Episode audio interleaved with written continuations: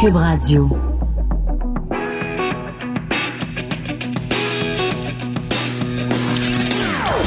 Des opinions bien à elle. Sophie Durocher. Son franc-parler ne laisse personne indifférent. On n'est pas obligé d'être d'accord.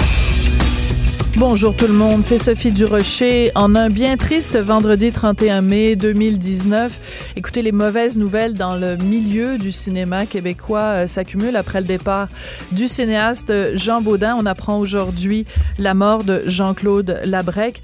Écoutez, ce serait plus facile de dire ce que Jean-Claude Labrec n'a pas fait dans le domaine du cinéma. Il a tout fait, en fait. Directeur photo, réalisateur, scénariste, producteur, c'est vraiment un grand nom du cinéma qui part aujourd'hui. Et c'est assez étrange parce que dimanche, on rend hommage justement au cinéma québécois. C'est le gala du cinéma québécois, entre anciennement les Jutras.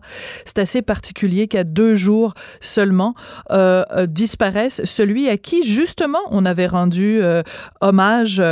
C'était tant, attendez que je retrouve, en 2012, pas plus tard qu'en 2012, à la soirée des Jutras, on lui avait décerné le prix euh, hommage. J'ai contacté le fils de Jean-Claude Labrec, Jérôme, qui très gentiment m'a écrit un petit mot. Il m'a dit, écoute, bon, j'ai trop bouleversé, bien sûr. Lui et ses frères sont trop bouleversés pour parler publiquement, mais m'a communiqué un petit message que je veux euh, partager euh, avec vous, euh, les auditeurs et les auditrices de Cube. Jérôme, donc, m'a écrit ses trois fils, Francis, Martin et Jérôme, nous avons accompagné Jean-Claude jusqu'au dernier souffle. Il est parti à 2h45 du matin. Il nous a quittés tout doucement, comme à la fin d'un film, dans un lent fondu au noir. Voilà. Même une fin euh, une fin d'un grand cinéaste. Il fallait que ce soit une fin euh, cinématographique. Alors bien sûr, euh, mes condoléances les plus sincères à, Jérôme que je connais et à Francis euh, Martin et les autres proches, les membres de la famille de Jean-Claude Labrec. Alors pour se souvenir, avec beaucoup d'émotion évidemment, de l'empreinte que qu'a laissé Jean-Claude Labrec sur toute la société québécoise, puisque les films qu'il a fait, c'est écoutez, c'est l'histoire politique, c'est l'histoire culturelle, c'est l'histoire sportive du Québec on va commencer cet hommage avec euh, Louise Portal, euh, comédienne, qui est en ligne. Bonjour Louise. Bonjour Sophie. Louise, euh, as-tu entendu le petit mot que Jérôme, le fils de, ah. Jean-Claude, m'a envoyé? Écoute, c'est sûr que c'est un monument qui s'en va. toi, le souvenir que tu gardes de, Jean-Claude Labrec, c'est quoi? Alors, d'abord, je dirais tel père, tel fils. Hein. Oui. Quand on connaît Jérôme, c'est vraiment le fils du père. Ouais. Euh, des êtres tellement créatifs, tellement doux, tellement extraordinaires. J'ai eu la chance de travailler aussi avec Jérôme, mais mon premier souvenir de Jean-Claude, c'est euh, évidemment d'être assis dans une salle de, de, de, spectacle et de voir euh, cette fameuse nuit de la poésie en 1970 qu'il est en train de filmer. À ce moment-là, je ne le connais pas personnellement. mais ça demeure un monument pour la société québécoise que ce film. Et je vais retrouver Jean-Claude sur un plateau de tournage en 73 pour euh, les bouts dimanche. Ah oui. Euh, l'adaptation de Marcel Dubé. Absolument. Oui. Ouais. Et là, il va se passer un événement un peu particulier. Euh, moi, je vais être mise à la porte hein, de ce plateau-là, la dernière journée de tournage, parce que je refuse qu'il y ait des photos qui soient prises de moi et lui. et là, Jean-Claude, je me souviendrai toujours, Jean-Claude est est, dans un champ, monté sur une grue, puis euh, il est tellement désolé de voir ce qui se passe. Là, ouais. Euh, et des années plus tard, Jean-Claude euh, va m'écrire une très belle lettre quand je vais gagner un prix à Toronto pour le déclin de l'Empire américain. Il va me dire, tu sais, tu vois, Louise, tu as, eu raison de continuer, puis tu as eu raison de, de, de te tenir debout, puis de te faire respecter. Absolument. Alors, à ce moment-là, je vais développer une grande amitié avec Jean-Claude. Et je vais le retrouver à plusieurs reprises euh, au rendez-vous du cinéma québécois.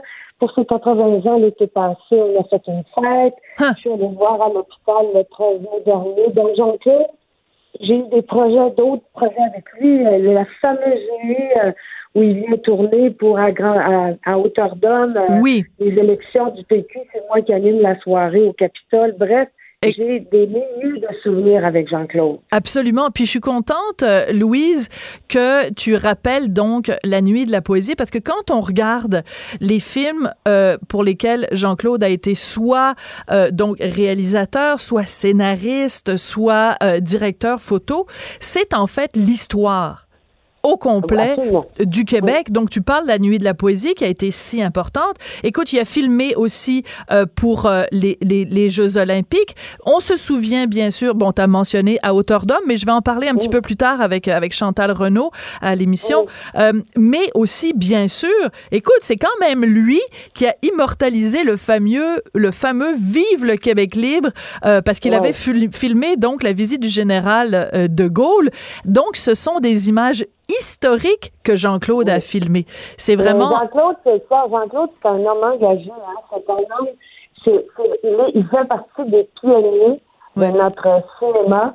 Et c'est, vraiment. Euh, c'est une perte immense. Euh, euh, je viens d'avoir un, juste un petit message de Fernand Daffro, justement. Oui. Euh, Fernand vient de perdre deux titres à côté, là, en 48 heures ou presque, là. Ouais. Avec les adieux à Jean hier et avec Jean-Claude qui vient de décéder. Euh, c'est des séances comme ça qui vont témoigner de notre parcours. Il y en a, il y en a très peu. Parce qu'on a perdu Michel Brault il y a quelques années. Tu as raison. On a perdu Jean-Claude. Euh, c'est des gens qui sont tellement importants. Euh, euh, je regarde Fernand qui est encore en train de tourner du documentaire. C'est des gens extrêmement précieux. Et maintenant, je me demande si notre euh, milieu cinématographique a encore le guts ah. d'appuyer des cinéastes qui, ont cet engagement-là? Ben écoute, c'est une bonne question que, écoute, tu viendras en studio peut-être la semaine prochaine, puis on se parlera de ça, de l'état du cinéma québécois, peut-être au lendemain justement du gala du cinéma québécois. Je t'embrasse, Louise. Merci beaucoup. mes, condoléances aussi à toi, parce que je pense que tous ceux qui ont côtoyé Jean-Claude Labrec sont, sont en deuil aujourd'hui. Merci beaucoup de ton témoignage, Louise. Merci. Alors Louise Portal, donc euh, comédienne qui a tourné à plusieurs reprises, donc elle nous l'a expliqué avec euh, Jean-Claude Labrec et elle a mentionné bien sûr le film à hauteur d'homme. Donc c'était en 2003, Jean-Claude Labrec a braqué sa caméra sur Bernard Landry en pleine campagne électorale euh, et on parle maintenant à Chantal Renault, donc la conjointe de Monsieur Landry. Bonjour Madame Renault. Bonjour. Madame Renaud, je vous offre euh, bien sûr mes condoléances parce que comme je le disais, tous ceux qui ont côtoyé de près ou de loin Jean-Claude Labrec sont, sont en deuil aujourd'hui. Quel est le souvenir que vous gardez de lui pendant toutes ces semaines où il vous a suivi, vous et Monsieur Landry, euh, pour le, la réalisation du film à hauteur d'homme? Eh bien, je voudrais d'abord dire que c'est un grand chagrin, bien sûr, pour le Québec euh, parce que euh, Jean-Claude Labrec appartient à la, à la mémoire du Québec. C'est un, grand talent que l'on perd aujourd'hui. Euh, donc, quelle est la, quelle est la, les principales choses que je retiens? Je retiens et je rends, j'y rends hommage en même temps à, à sa grande discrétion, hmm. Jean-Claude Labrec, Labrec, parce que vous imaginez, enfin peut-être d'ailleurs n'imaginez-vous pas ce que c'est que d'être d'avoir quelqu'un qui vous filme de, de votre lever jusqu'à votre coucher oui. pendant des semaines. Oui. Alors Bernard Landry et moi, c'est ça que nous avons vécu avec Jean-Claude. Et donc, euh, il faut vraiment que, que ça ait été un homme discret pour que nous soyons parvenus à l'oublier pratiquement. Tout à fait. Ouais, alors euh, c'est c'est surtout à ça, à sa, sa, grande douceur, son grand respect, hmm. sa, sa, grande intelligence c'est quelqu'un de formidable que l'on perd aujourd'hui, que le cinéma québécois perd aujourd'hui. Et vous, parlez de sa discrétion et je comprends tout à fait ce que vous voulez dire parce qu'en effet, il vous filmait, euh, vous et Monsieur Landry, euh, du lever jusqu'au coucher et dans l'autobus, euh, évidemment, de tournée. Mais ce qui avait, ce qui ressort, bien sûr, de À hauteur d'homme, c'est l'humanité, c'est-à-dire l'humanité de Monsieur Landry lui-même, mais l'humanité aussi du regard que Monsieur Lebrec portait pour lui.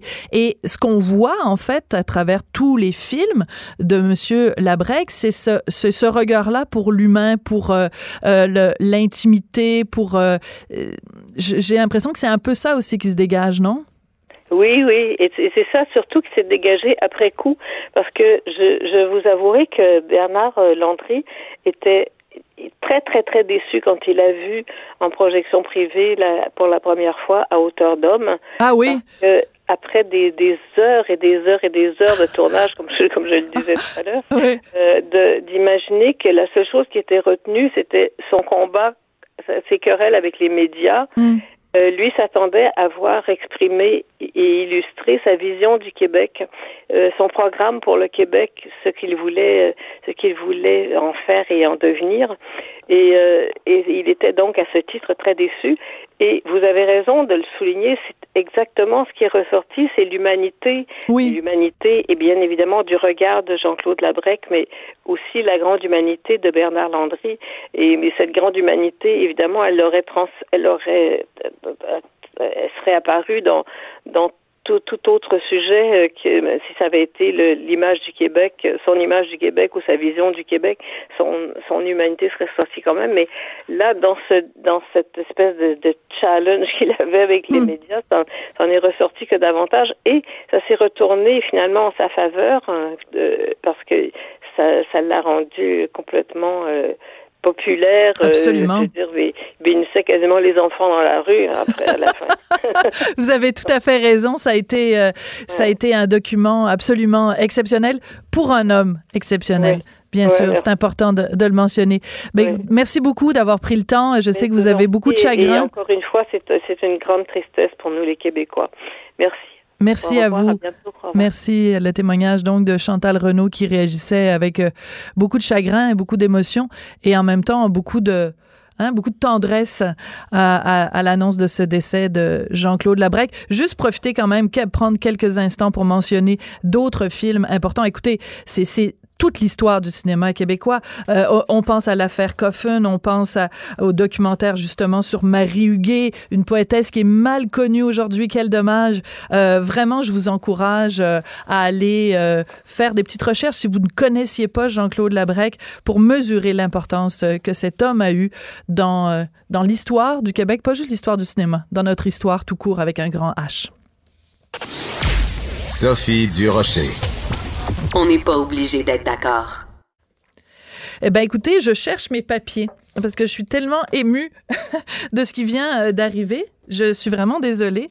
Euh, c'est un moment très, très, très gênant, mais je cherche mon papier. Voilà, je suis vraiment désolée. Excusez-moi, c'est parce que j'ai connu Jean-Claude. Euh, on a eu euh, l'occasion de faire un petit tournage euh, quand j'étais productrice de, de films et pouvez-vous croire que j'ai déjà fait ça dans ma vie? Et donc, je, suis vraiment très émue. Donc, excusez-moi d'avoir cherché comme ça mes papiers. Voilà, je suis retombée sur mes pattes. on va parler maintenant de la tragédie du lac mégantique. Pourquoi? Parce que il va y avoir une série documentaire réalisée par Philippe Falardeau. c'est une adaptation d'un essai choc qui s'intitule Mégantique, une tragédie annoncée. C'est un livre d'Anne-Marie Saint-Cerny.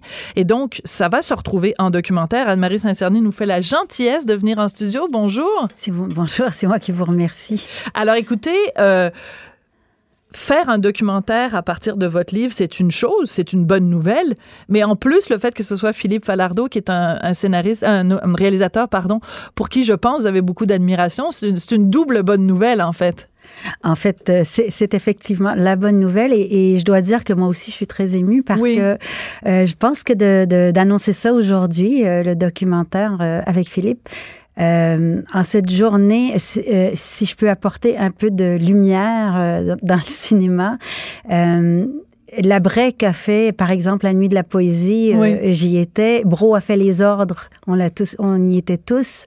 Hmm. Mégantic sera fait par Philippe Falardeau, qui, qui, à mon avis, reprend un peu le flambeau parce que tous ces cinéastes hmm. étaient là à des moments cruciaux mm. du Québec, euh, cruciaux pour le Québec, mais aussi à des moments qui ont mis le Québec à l'intérieur du grand monde. Mm. Avec la nuit de la poésie, avec les ordres, on comprenait ce que c'était que, que l'armée qui entre dans les rues mm. et qui emprisonne les gens.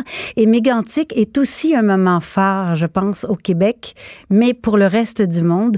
C'est au Québec le moment et au Canada euh, où on a où on a perdu en quelque sorte notre innocence, notre insouciance, hmm. où on a compris que nous étions même dans les plus jolis et bucoliques villages du Québec à la merci des prédateurs du grand capitalisme, euh, où faire de l'argent rapidement euh, vient au prix de tuer des vies euh, sans, sans se soucier. Et donc, à cet égard-là, Philippe, qui, qui est à la base non pas un cinéaste, non pas étudiant en cinéma, mais en sciences politiques, qui réfléchit au monde un peu comme Bro et Labrec, il est leur, euh, j'oserais dire leur successeur, leur héritier, leur, leur, héritier exactement.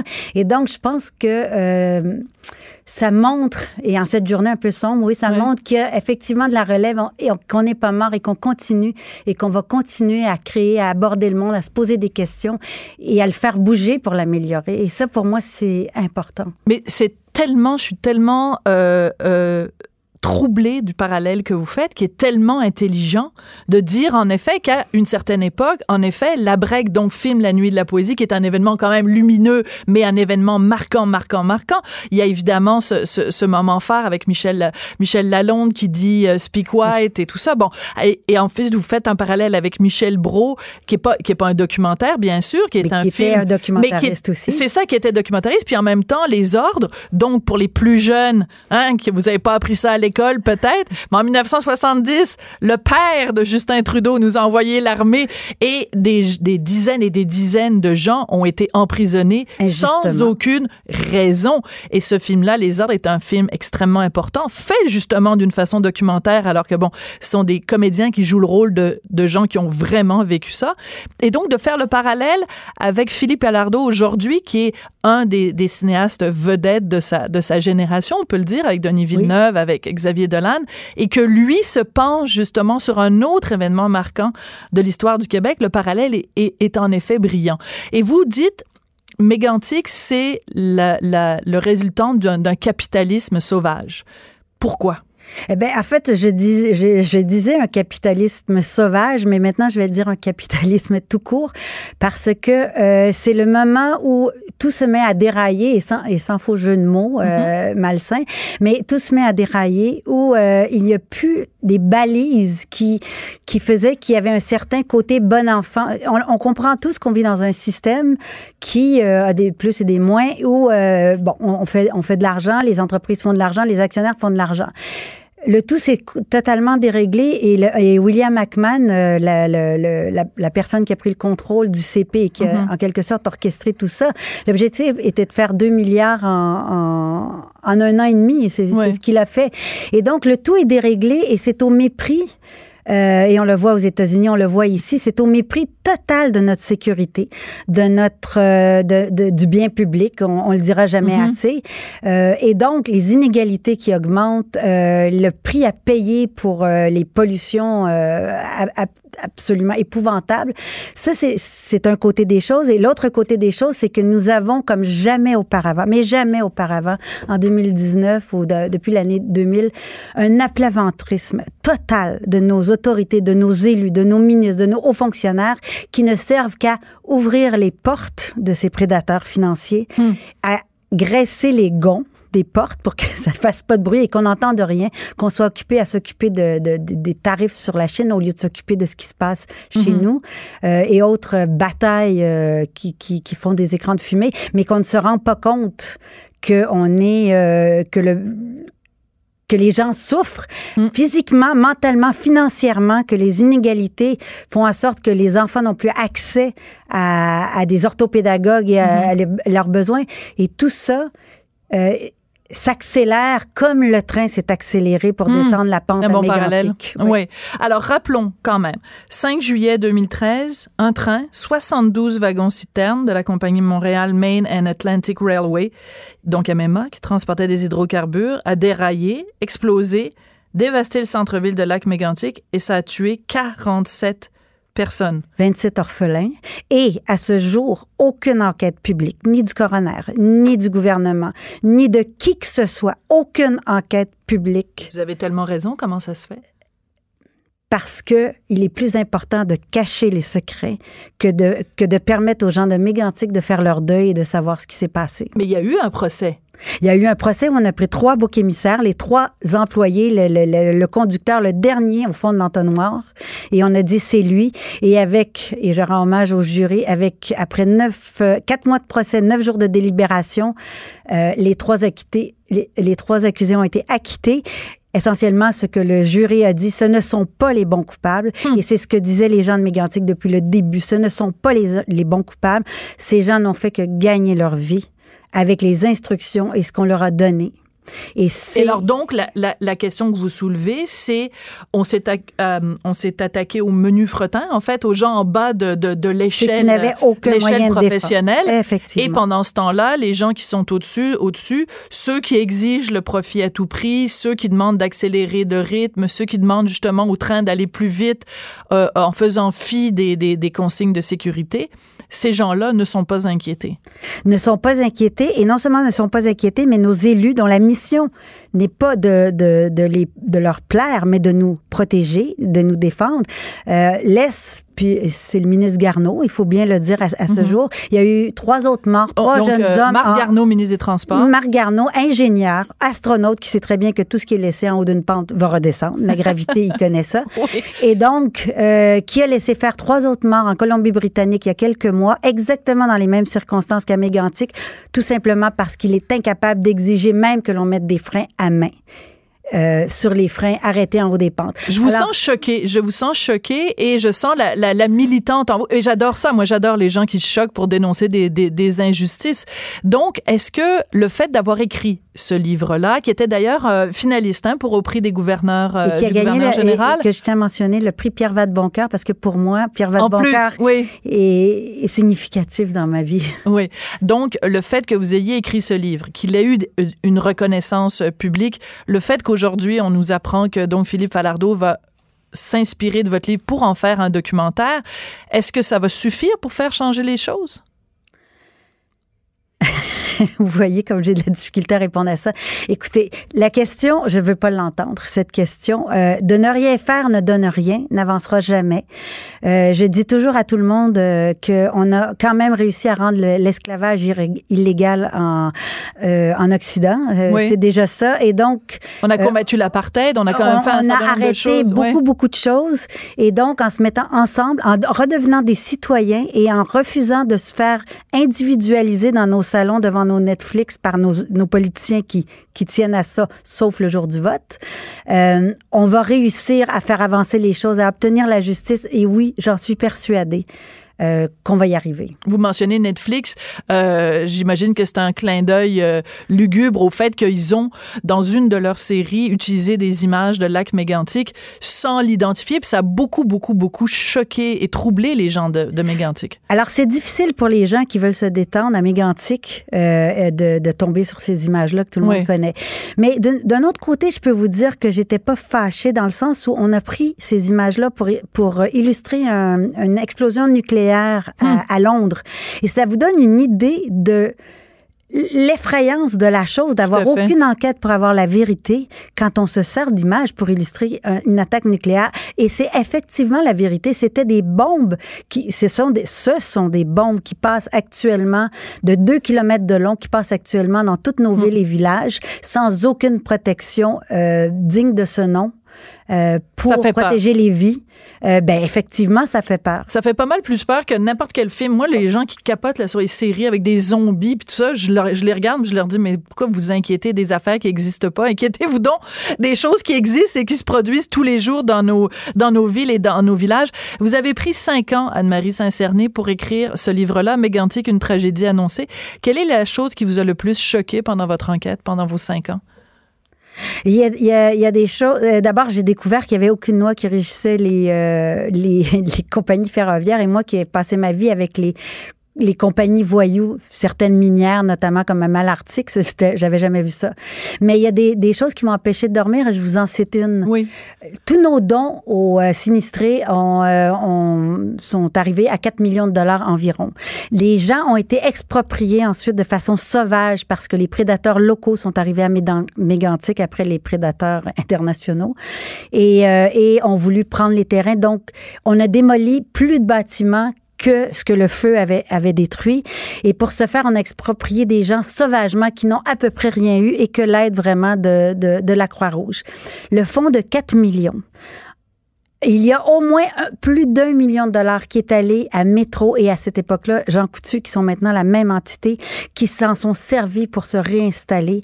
Et Dollarama aussi a pris l'argent. Alors, ça, ça m'empêchait de dormir parce que les gens que moi j'ai interviewés qui sont euh, très, euh, on va dire le mot démunis pour pas pour pas dire autre chose, mais qui ont beaucoup de difficultés à s'en revenir, ont eu moins de 1000 dollars. Et donc je demande à Métro, effectivement, et je demande à Métro depuis euh, depuis un an de rembourser l'argent aux Méganticois. C'est eux qui en ont besoin et c'est à eux qu'on a donné. Et franchement, leurs poubelles et leurs allées de, de, de, terrazzo, ils peuvent se les payer eux-mêmes. Anne-Marie Saint-Cerny? auteur du livre Mégantic, une tragédie annoncée. Euh, je sens qu'on va entendre parler de ce dossier-là. Et euh, ben, vous reviendrez nous en parler quand le documentaire je suis une très douce personne, vous savez. Non, non, mais j'aime bien. J'adore les gens fâchés. C'est pas pour rien que l'émission s'appelle On n'est pas obligé d'être d'accord. Si je voulais, euh, j'avais changé le, titre pour On aime ça les petits minous tranquilles. Ça, ça aurait été un autre ton à l'émission. Merci. merci J'adore ça. Changez pas. Au contraire, on aime ça des, des femmes comme ça, des femmes de tête. Merci beaucoup. Sa dernière chronique fait jaser? Écoutez pourquoi. De 14 à 15. On n'est pas obligé d'être d'accord. Cube Radio. J'adore Régent Thomas, j'adore lui parler. C'est quelqu'un pour qui euh, j'ai beaucoup de respect et à chaque fois que je lui parle, pourtant, j'en ressors plus déprimé qu'avant de lui avoir parlé. Ça m'empêche pas de continuer à l'aimer, docteur Régent Thomas, fondateur et directeur général de la clinique médicale L'Actuelle. Bonjour Régent, comment vas-tu? Bonjour Sophie, merci, c'est gentil. Écoute, euh, ben, bien. Oui, tu vas bien? Bon, malgré, malgré les mauvaises nouvelles. Alors écoute, j'explique. Euh, tu as donc euh, fait euh, une entrée, je pense c'est sur Facebook. Tu as dit, je n'ai jamais traité autant de cas de syphilis de toute ma vie. Si tu avais 22 ans, je dirais, bon, bah ok, c'est correct, ça fait pas tant que ça. Mais écoute, qu'est-ce qui se passe, Régent? Explique-nous. Ben, on avait remarqué, mais tu sais, on ne se fait pas compter, on n'est pas l'Institut de santé publique, donc on ne compte pas toujours nos, statistiques. Puis, combien je voyais de cas de syphilis, de toutes sortes de cas, des, ce qu'on appelle quand on enseigne aux étudiants en médecine des beaux cas, des cas typiques qu'on voit mm-hmm. dans, la littérature scientifique. Et j'avais l'impression qu'on en voyait comme... Déjà, ça fait un an que j'ai cette impression-là. Puis là, je suis allé voir les, les chiffres à la pharmacie, j'ai demandé à la pharmacienne parce que ça se traite avec de la pénicilline, donc c'est intramusculaire. Ouais. Donc, le nombre de patients qu'on a traités euh, euh, ce mois-ci versus l'an passé. Et c'est le double. Aïe aïe! Donc, à peu près. Oui. Puis déjà, l'an passé, c'était une grosse année. On traite entre 60 et 70 personnes par mois. Et là-dedans, ben, il peut avoir des comptes. Oui, c'est énorme. Parce qu'en 1998, Sylvie, Sophie. Euh, euh, Sophie, il y avait trois cas de syphilis dans tout le Québec, là. Alors, euh, on est rendu à peu près près de 1000 par année. Et si ça continue, je pense que ça va être une année record, mais ça nous fera toujours un an avant d'avoir des statistiques. Et ce qui m'intrigue, qui commençait à m'intriguer, parce que c'est une maladie qui touche surtout les hommes, qui touche particulièrement les hommes gays, mais je commençais à voir toutes sortes de cas. Une jeune fille de 24 ans, euh, euh, Paris, qui a d'ailleurs qui a consulté deux médecins avant d'arriver à l'actuel, parce que ça, on l'appelle la, grande imitatrice. C'est une maladie qui n'est pas évidente à diagnostiquer. Malheureusement, elle ne fait pas partout, de, partie du euh, guide québécois pour de dépistage pour les jeunes en bas de 25 ans. Ben, je sais pas. L'épidémie, tu sais, des fois, il y avait très peu de cas, puis là, on, j'ai l'impression qu'il faudrait. Malheureusement, le guide vient d'être fait en en 2019. Je pense qu'il faut revoir ces choses-là. Et, l'augmentation importante chez les femmes, il y a cinq enfants qui sont nés avec la syphilis depuis trois ans au Québec. Et alors, par exemple, si tu compares avec euh, ton, ton... Non, mais tu compares avec ton comparatif de tout à l'heure, tu me disais 98, il y avait juste trois cas. Donc, il n'y avait pas de cas d'enfants dans ce cas-là, là. Ah non, non, c'est quelque chose qu'on n'avait pas vu depuis longtemps, là. Ben, euh, L'épidémie est, en, train, en train de disparaître. Euh, cinq enfants et le syphilis, donc au moins un décès, c'est, grave le syphilis chez, les enfants. Donc, euh, et, c'est une maladie comme je te dis, que parfois, si tu vas, les filles vont chez leur gynécologue, ils font un test de gonochlamydia. Souvent, ils font pas nécessairement la syphilis. Alors, il faut, il faut, c'est un petit peu une alerte. Il faut moi, j'ai beaucoup de gens que j'ai vus qui ont vu un, deux, trois médecins. Hein. D'accord. Alors, Régent, donc euh, deux, deux choses, parce que tu me donnes beaucoup, beaucoup d'informations en même temps. Donc, tu, tu, me cites le cas de cette jeune fille, 24 ans, donc, est allée voir deux, trois médecins avant qu'il... Elle avait un médecin, elle avait un dermatologue parce qu'elle avait une syphilis secondaire. Donc, dans la syphilis secondaire, ça veut dire qu'elle a la syphilis depuis au moins six mois, à peu près, et elle a eu une éruption cutanée. Le problème avec la syphilis, c'est que les symptômes s'en vont même sans traitement. Donc, la syphilis primaire qui, qui a l'air de, des, des ulcères un peu au niveau du pénis, indolore ou du vagin ou de la bouche, ça s'en va après quelques jours sans traitement. La personne rentre dans une phase secondaire après quelques mois. Sans traitement, ça s'en va aussi. Alors, elle, elle avait vu un médecin, puis elle avait vu un dermatologue. Et elle a googlé, en fait, ses symptômes. C'est un peu comme ça qu'elle a dit, euh, je pense que j'ai une syphilis. Docteur Google. Docteur, ah, ben oui, c'est ça. Écoute, euh, docteur Thomas, là, qui nous dit que finalement, euh, ben, en fait, sais-tu quoi? Moi, j'entends tout le temps les docteurs dire, ah, c'est pas bon d'aller consulter docteur Google. ben oui, mais là. D'accord tout le temps. Bon, c'est ça. Des fois, ça peut par exemple, dans l'herpès, c'est très commode. Les gens, ils ont tout lu avant de rentrer dans notre bureau. Donc, ça ah oui, c'est parce qu'on est tellement, on est tellement effrayé de ça qu'on se prépare quand on rentre dans ton bureau. Écoute, juste pour revenir, donc, tu nous as bien expliqué primaire, secondaire. Donc, les symptômes disparaissent, mais la maladie elle-même ne disparaît pas. Donc, si elle n'est pas traitée si elle n'est pas traitée. Ah, ben là, tu vas aller vers une syphilis tertiaire après plusieurs années, et c'est là où il y a des complications graves. Mais même avant de se rendre à la syphilis tertiaire, euh, Sophie, qui là peut attaquer le cœur, va attaquer les organes, causer de la démence, ça, c'est après de nombreuses années sans traitement. Euh, mais même au niveau euh, primaire et secondaire, par exemple, chez les patients VIH, euh, ah. ils ont un système immunitaire plus ferme, alors ils peuvent faire des complications neurologiques plus rapidement. Donc, c'est hum. pas rare qu'on a des patients qui ont des complications neurologiques. Il y a une augmentation des cas de complications reliées aux yeux aussi, ça cause des uveites, donc ça peut rendre aveugle. Et ce qui fait que c'est pas obligé d'attendre 20 ans là, d'être porteur de hmm. syphilis pour pas avoir des complications. Donc, c'est une maladie qui est grave, c'est une maladie qui se traite relativement bien, qui est un peu difficile à diagnostiquer, qui est en grande augmentation et une préoccupation importante pour les, les jeunes euh, femmes en âge de procréer, parce que près, près de 90% des cas chez les femmes sont chez des femmes en âge de procréer, et euh, d'où l'importance des, dépistages. OK, mais moi... souvent, chez les femmes, Sophie, 40% d'entre elles disaient ne pas avoir eu de partenaire à risque. Alors, c'est là où, euh, quand euh, les gens vont se faire dépister, euh, la notion d avez-vous un partenaire à risque? Qu'est-ce que ça veut dire un partenaire à risque? Ça veut rien dire. Ça, ça, veut rien dire. Mais est-ce que le fait que donc elles ont elles, elles pensaient donc ne pas avoir eu des partenaires à risque, or il s'est avéré que manifestement euh, ça s'est transmis comme ça. Est-ce que euh, dans dans tu peux vraiment faire un parallèle en disant que si toutes leurs relations avaient été des relations protégées par un condom, qu'elles n'auraient pas eu la syphilis? Probablement euh, moins de risques, mais ça se transmet aussi de relations orales. Ah oui, tabarnouche, excuse-moi. Là. c'est le cri du cœur. Mais Alors, j'en ai eu, par exemple, euh, j'ai eu des cas qui c'était des, des hommes hétérosexuels. J'ai un jeune homme de 21 ans cette semaine, hétérosexuel, pas très à risque. Euh, un autre, j'avais eu une, une, relation orale avec une travailleuse du sexe. Donc, c'était pas une relation euh, non protégée. Excusez-moi, une relation orale, ça veut dire qu'elle a mis sa bouche sur son pénis à lui et que c'est comme ça que ça s'est transmis. Oui après une fellation. Okay. Et ça a été long, c'est un monsieur hétérosexuel euh, assez âgé avant qu'il diagnostique la syphilis, ça a été un peu compliqué. Mais c'est bizarre aussi parce que, écoute, parce que quand je regarde euh, la, la, la, sensibilisation qu'on a fait, les, toutes les campagnes qu'on fait pour dire aux gens faire attention à ci, à ça, à ça. Quand la dernière, Sophie? Ben, je sais pas. C'est peut-être ça le problème. Puis écoute, ça va être. Ben ça, Écoute, il n'y a même pas de cours d'éducation sexuelle dans les écoles. Il n'y a pas de cours d'éducation sexuelle, il n'y a pas de campagne. Euh, les réseaux sociaux. Je la plupart de nos gens contractent des ITS. Avant, c'était dans un bar. Maintenant, c'est suite à des rencontres sur les réseaux sociaux. Ça se protège euh, pas. L'utilisation tu parles comme Tinder et tout ça, là. Oui, oui, Tinder, Grindr et compagnie. La, majorité des patients qui viennent pas suite à, une ITS, qui ont une ITS, c'est suite à une rencontre sur les réseaux sociaux.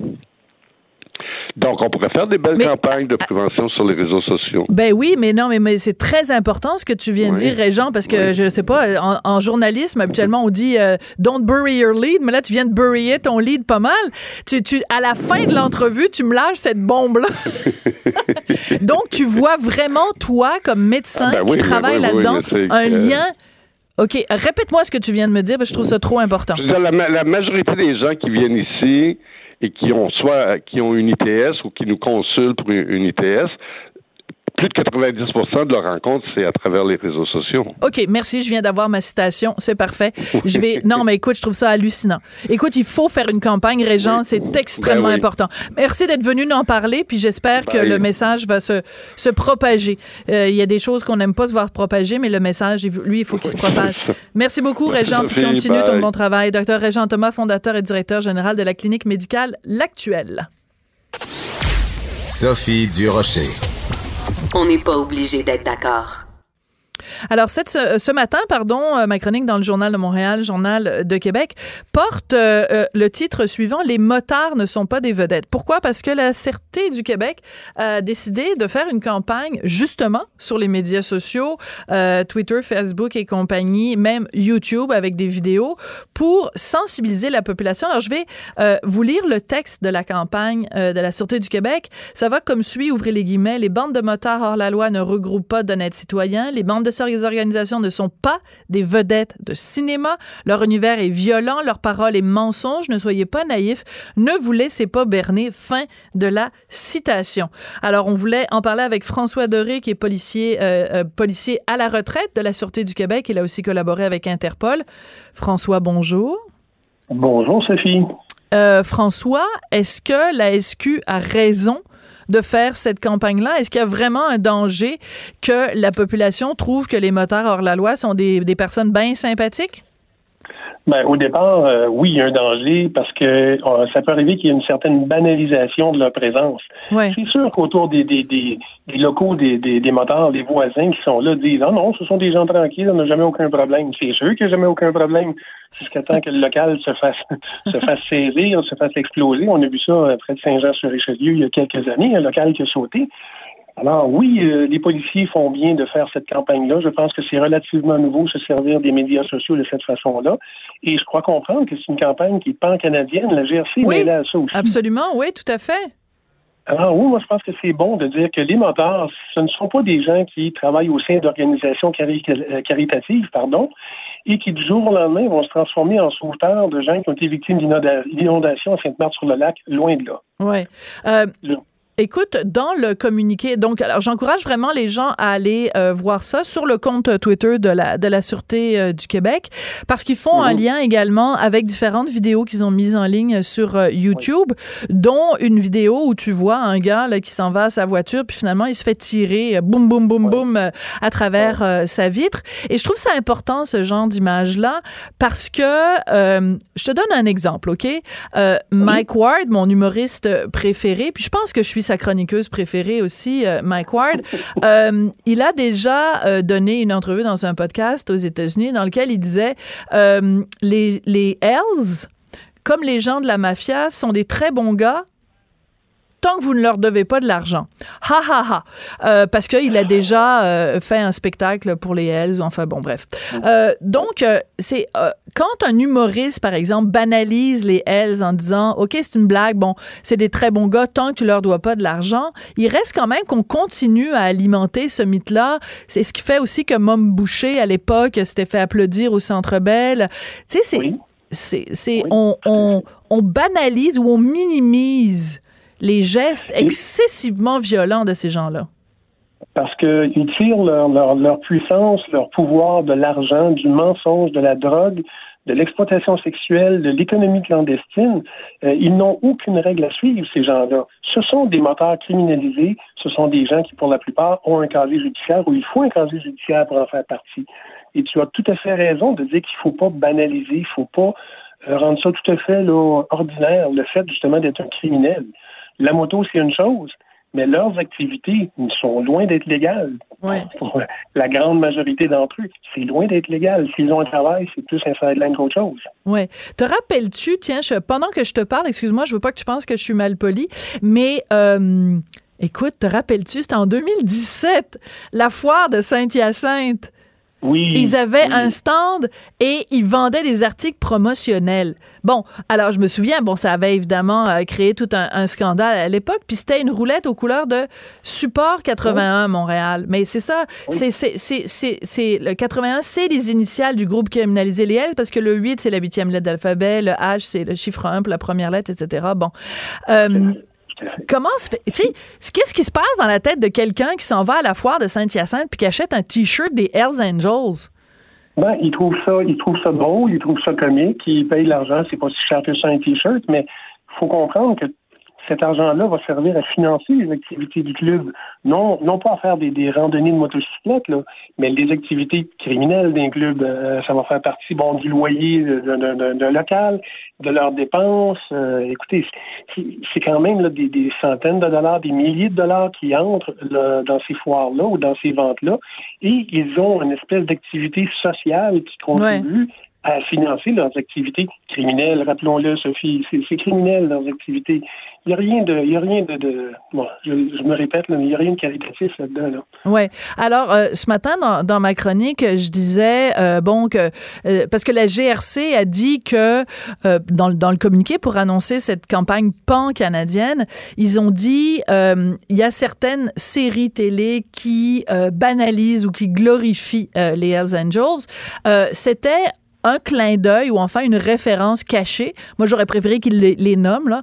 C'est une série qui s'appelle Sons of Anarchy qui se passe justement, euh, c'est des, des, euh, des motards euh, criminalisés qui mhm. défendent en fait une ville contre les dealers de drogue. Fait que tu sais, tu te dis, ben, c'est un moindre mal parce que finalement, ils sont, c'est peut-être des bons gars parce que finalement, mais est-ce que la, télé peut avoir à ce point-là une influence? C'est-à-dire que, est-ce que vraiment il y a des gens qui vont regarder une série télé et qui vont dire Hey, euh, ça a l'air d'être le fun, la vidéo, m'aller, m'enrôler, moi aussi, je vais avoir mes patchs? Oh non, je ne pense pas, Sophie. Je pense que c'est une minorité qui va penser de cette façon-là. C'est sûr que de glorifier l'activité des, des, des modèles, euh, Sons of Anarchy, c'est une chose, mais c'est pas tout le monde qui, à la suite de ça, va décider de faire pareil. Évidemment, ces gens-là vivent à contre-courant de la société, ils vivent à contre-sens. Le plaisir de l'interdit, le plaisir du défendu, qui n'a pas roulé plus vite que la limite de vitesse, qui n'a pas, pris une première bière dans un club avant d'avoir 18 ans. Moi, jamais. Moi, ça m'est jamais ben, arrivé. J'ai fait aucune de ces choses-là, moi. Ah, c'est plate, ça, m'étonne. non, mais parce que quand on pousse justement l'interdit à défier la loi, à tuer des gens, qui se souviennent du petit Daniel Desrochers? Il n'avait pas demandé de se faire sauter. Mais oui, mais rappelle, rappelle, rappelle les faits, s'il te plaît, parce qu'il y a des gens qui se souviennent pas encore de l'histoire de Daniel Desrochers. Ben, il y a des gens qui étaient pas qui étaient beau au monde. Quand Daniel Desrochers, euh, bon, c'est quoi, c'est près d'une dizaine d'années, 11 ans, euh, Hochelaga Maisonneuve, on a voulu faire sauter, on a fait sauter le véhicule d'un moteur criminalisé dans la gare des moteurs de la première, et c'est à la suite de printemps 2001, ou dans printemps 2001.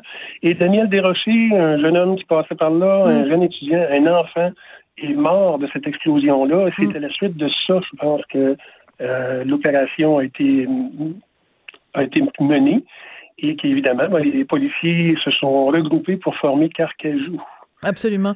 Et, et tu vois, euh, il avait 11 ans, c'est l'âge de mon fils. Et je peux te dire que si quelqu'un touche au début du commencement du tiers d'un cheveu de mon fils, oui. Alors, moi, je ne comprends pas qu'il y ait des gens encore qui continuent à glorifier ou à banaliser ou à minimiser ou à humaniser ces gens-là, à qui il ne reste pas grand-chose d'humain. Non, il y a une différence entre une série télévisée où chacun peut être fan. On a regardé, euh, regardé, ce qui se passe à la télévision aujourd'hui. Les, les, les, évidemment, les stations qu'on connaît, Radio-Canada, on peut aller en anglais aussi du côté américain, mais on ne peut pas banaliser les activités criminelles de ces gens-là. Parce que tôt ou tard, ça vient faire un, trou dans notre poche, ça vient faire un trou dans notre façon de vivre, et bien évidemment, comme Daniel, Daniel Desrochers, euh, ça tue des gens. Absolument. Euh, merci beaucoup, François Doré. Chroniqueuse et blogueuse au Journal de Montréal. Sophie Durocher. On n'est pas obligé d'être d'accord. Lise, bonjour. Lise Ravary, comment vas-tu? Ah, je vais merveilleusement bien, mais ça irait un petit peu mieux si on était en été ah oui, ben ça, il faut pas trop en demander à la vie. Écoute, euh, il y a trois sujets dont je voulais parler avec toi aujourd'hui. Euh, je ne pense pas qu'on aura le temps euh, des trois. alors, écoute, je te laisse choisir les proches aidants suite à l'affaire Cadot, le salaire des hauts dirigeants, la vérificatrice générale ou à la commission sur la protection de la jeunesse. Je te, je te laisse choisir. Ben, je vais essayer de faire les quatre. Les quatre? J'en ai juste nommé trois. J'en ai juste nommé trois. Alors, on va commencer donc avec euh, ce qui va s'appeler euh, la commission Laurent. Écoute, Régine Laurent, on ne pas, je pense qu'on ne pouvait pas trouver une meilleure personne pour présider cette commission qui va devoir donc enquêter sur la façon dont on prend soin de notre jeunesse en détresse au Québec. Écoute, je peux pas croire qu'il y a des gens qui ont dit Ouais, on le sait bien, hein, c'est une ancienne chef syndicale, fait qu'elle va avoir un priori, un a priori positif envers les syndicats qui, de, des travailleurs qui travaillent auprès de la jeunesse. Voyons donc. Peux-tu croire ça? Puis de toute façon, les, travailleurs qui travaillent avec la jeunesse, ils ont besoin d'un petit peu de un petit peu d'amour, je pense, parce qu'ils ont été bien maltraités dans les dernières années. Oui. Alors, le mandat. C'est vrai, la meilleure personne. tantôt, je me disais, hey, Ravary, allume! J'ai commencé, moi, à écrire sur la nécessité d'une commission. Je sais que je suis pas la seule, là. Euh, d'une commission pour faire le ménage euh, dans les services euh, à, la jeunesse. Et ça fait quoi, peut-être trois, quatre ans de ça. Puis je disais, hey, il y en a une. Il y en a une.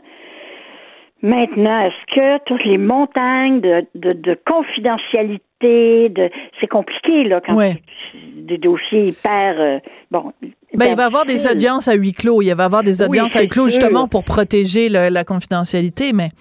Mais, mais tu sais, ce qui arrive, le, le, monde veut savoir après. Hein? Bon, oui, mais qu'est-ce qui s'est passé? On le veut dans le détail. Puis fait que c'est toujours un petit peu euh, compliqué de faire des, des commissions qui sont à la fois publiques et privées, mais je comprends très, très, très bien pourquoi c'est nécessaire. L'important, il y a une personne euh, extrêmement qualifiée pour euh, pour la diriger. J'ai regardé les gens qui seront avec elle.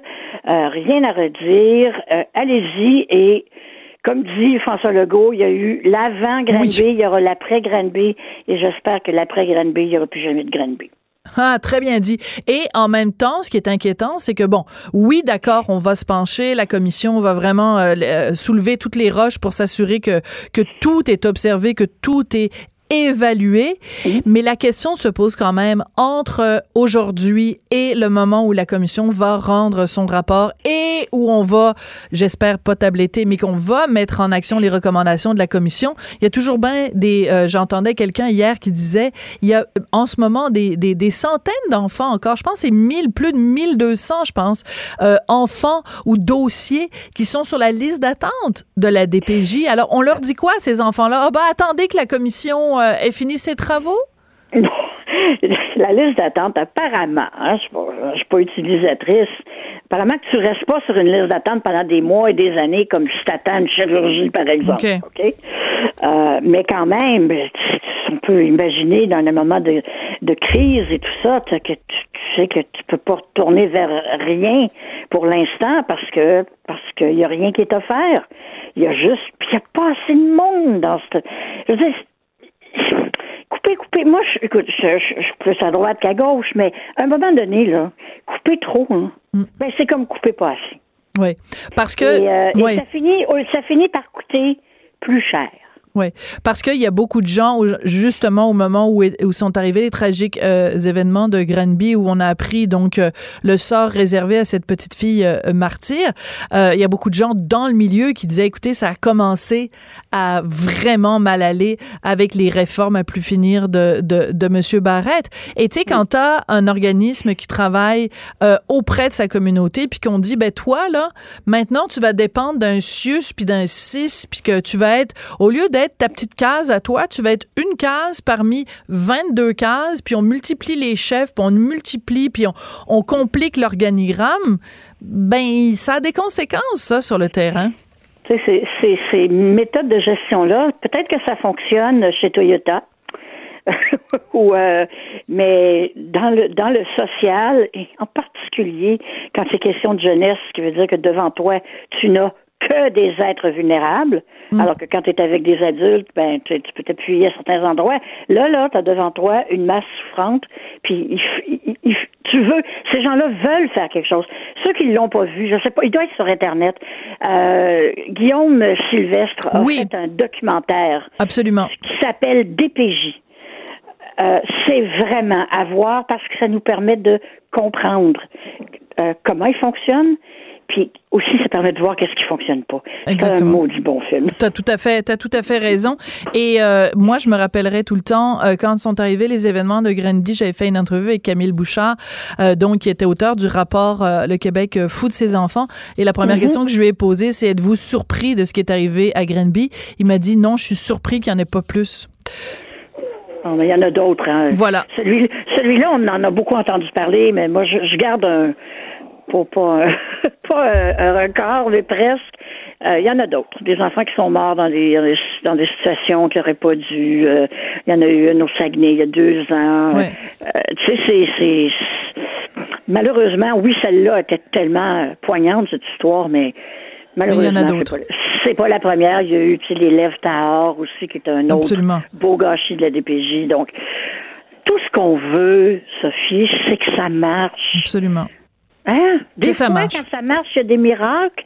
On peut pas toujours les commander, les miracles, mais au moins, on sait que ça marche, la machine fonctionne, puis qu'il arrivera pas des choses horribles comme ça. Absolument. Le deuxième sujet, écoute, euh, dont on va parler rapidement. Euh, notre collègue euh, Michael Nguyen, qui euh, couvre donc le palais de justice, a obtenu une entrevue exclusive avec Michel Cadotte. Il a réussi à lui parler à l'infirmerie du centre de détention de Montréal. Écoute, il y a plusieurs choses qui sortent de cette entrevue-là. Il dit, mm-hmm. bon, qu'il comprend la condamnation, qu'il la méritait parce qu'il a commis un geste qui est pas acceptable. Et en même temps, il dit quelque chose de très important. Il dit, j'aurais pu partir après avoir tué sa femme. Il n'y aurait pas eu d'autopsie, mais dit, je suis resté parce que sinon j'aurais été incapable de vivre avec ma conscience. C'est un témoignage quand même extrêmement troublant. C'est effectivement très troublant. Et je, je, je je, veux pas le féliciter là, quand même, mais euh, je, comment on pourrait dire ça? Il est très, il est très lucide. Oui. Euh, ça c'est clair, et, et, je trouve que euh, ce, ce, dossier-là pourra nous permettre d'avancer dans ce débat-là. Absolument. Parce que, parce que ce monsieur-là qui a fait l'impensable et, l'impardonnable presque, euh, quand même s'ouvre, est ouvert. Et je trouve ça, euh, je trouve ça remarquable. C'est vrai qu'il mérite sa sentence. J'ai toujours dit, moi, tu as une personne souffrante dans ta vie à un point où tu peux plus l'endurer, puis tu décides que tu vas faire OK, c'est pas c'est correct? Ben, la preuve d'amour, la vraie preuve d'amour, c'est d'accepter ta sentence après. Oui. Euh, je tiens à dire, bon, évidemment, euh, Michael Nguyen, donc euh, son entrevue exclusive avec Michel Cadotte, mais aussi la chronique de notre collègue et amie José Legault ce matin euh, dans le journal où elle parle, justement, puisqu'elle-même est aidante naturelle, elle parle justement de ces moments où, où ces idées-là lui ont, lui ont traversé la tête et elle parle de l'importance d'aider les aidants Et je pense que s'il y a une chose qu'on doit retenir de l'affaire Cadotte-Lisotte, c'est bien celle-là. Lise, la petite musique qu'on entend, c'est la musique de la fin. Je te remercie, puis on se retrouve euh, lundi. Ben, lundi. Chers auditeurs, auditrices, merci beaucoup d'avoir été là pendant toute cette semaine euh, à l'écoute. On n'est pas obligé d'être d'accord. Cube Radio.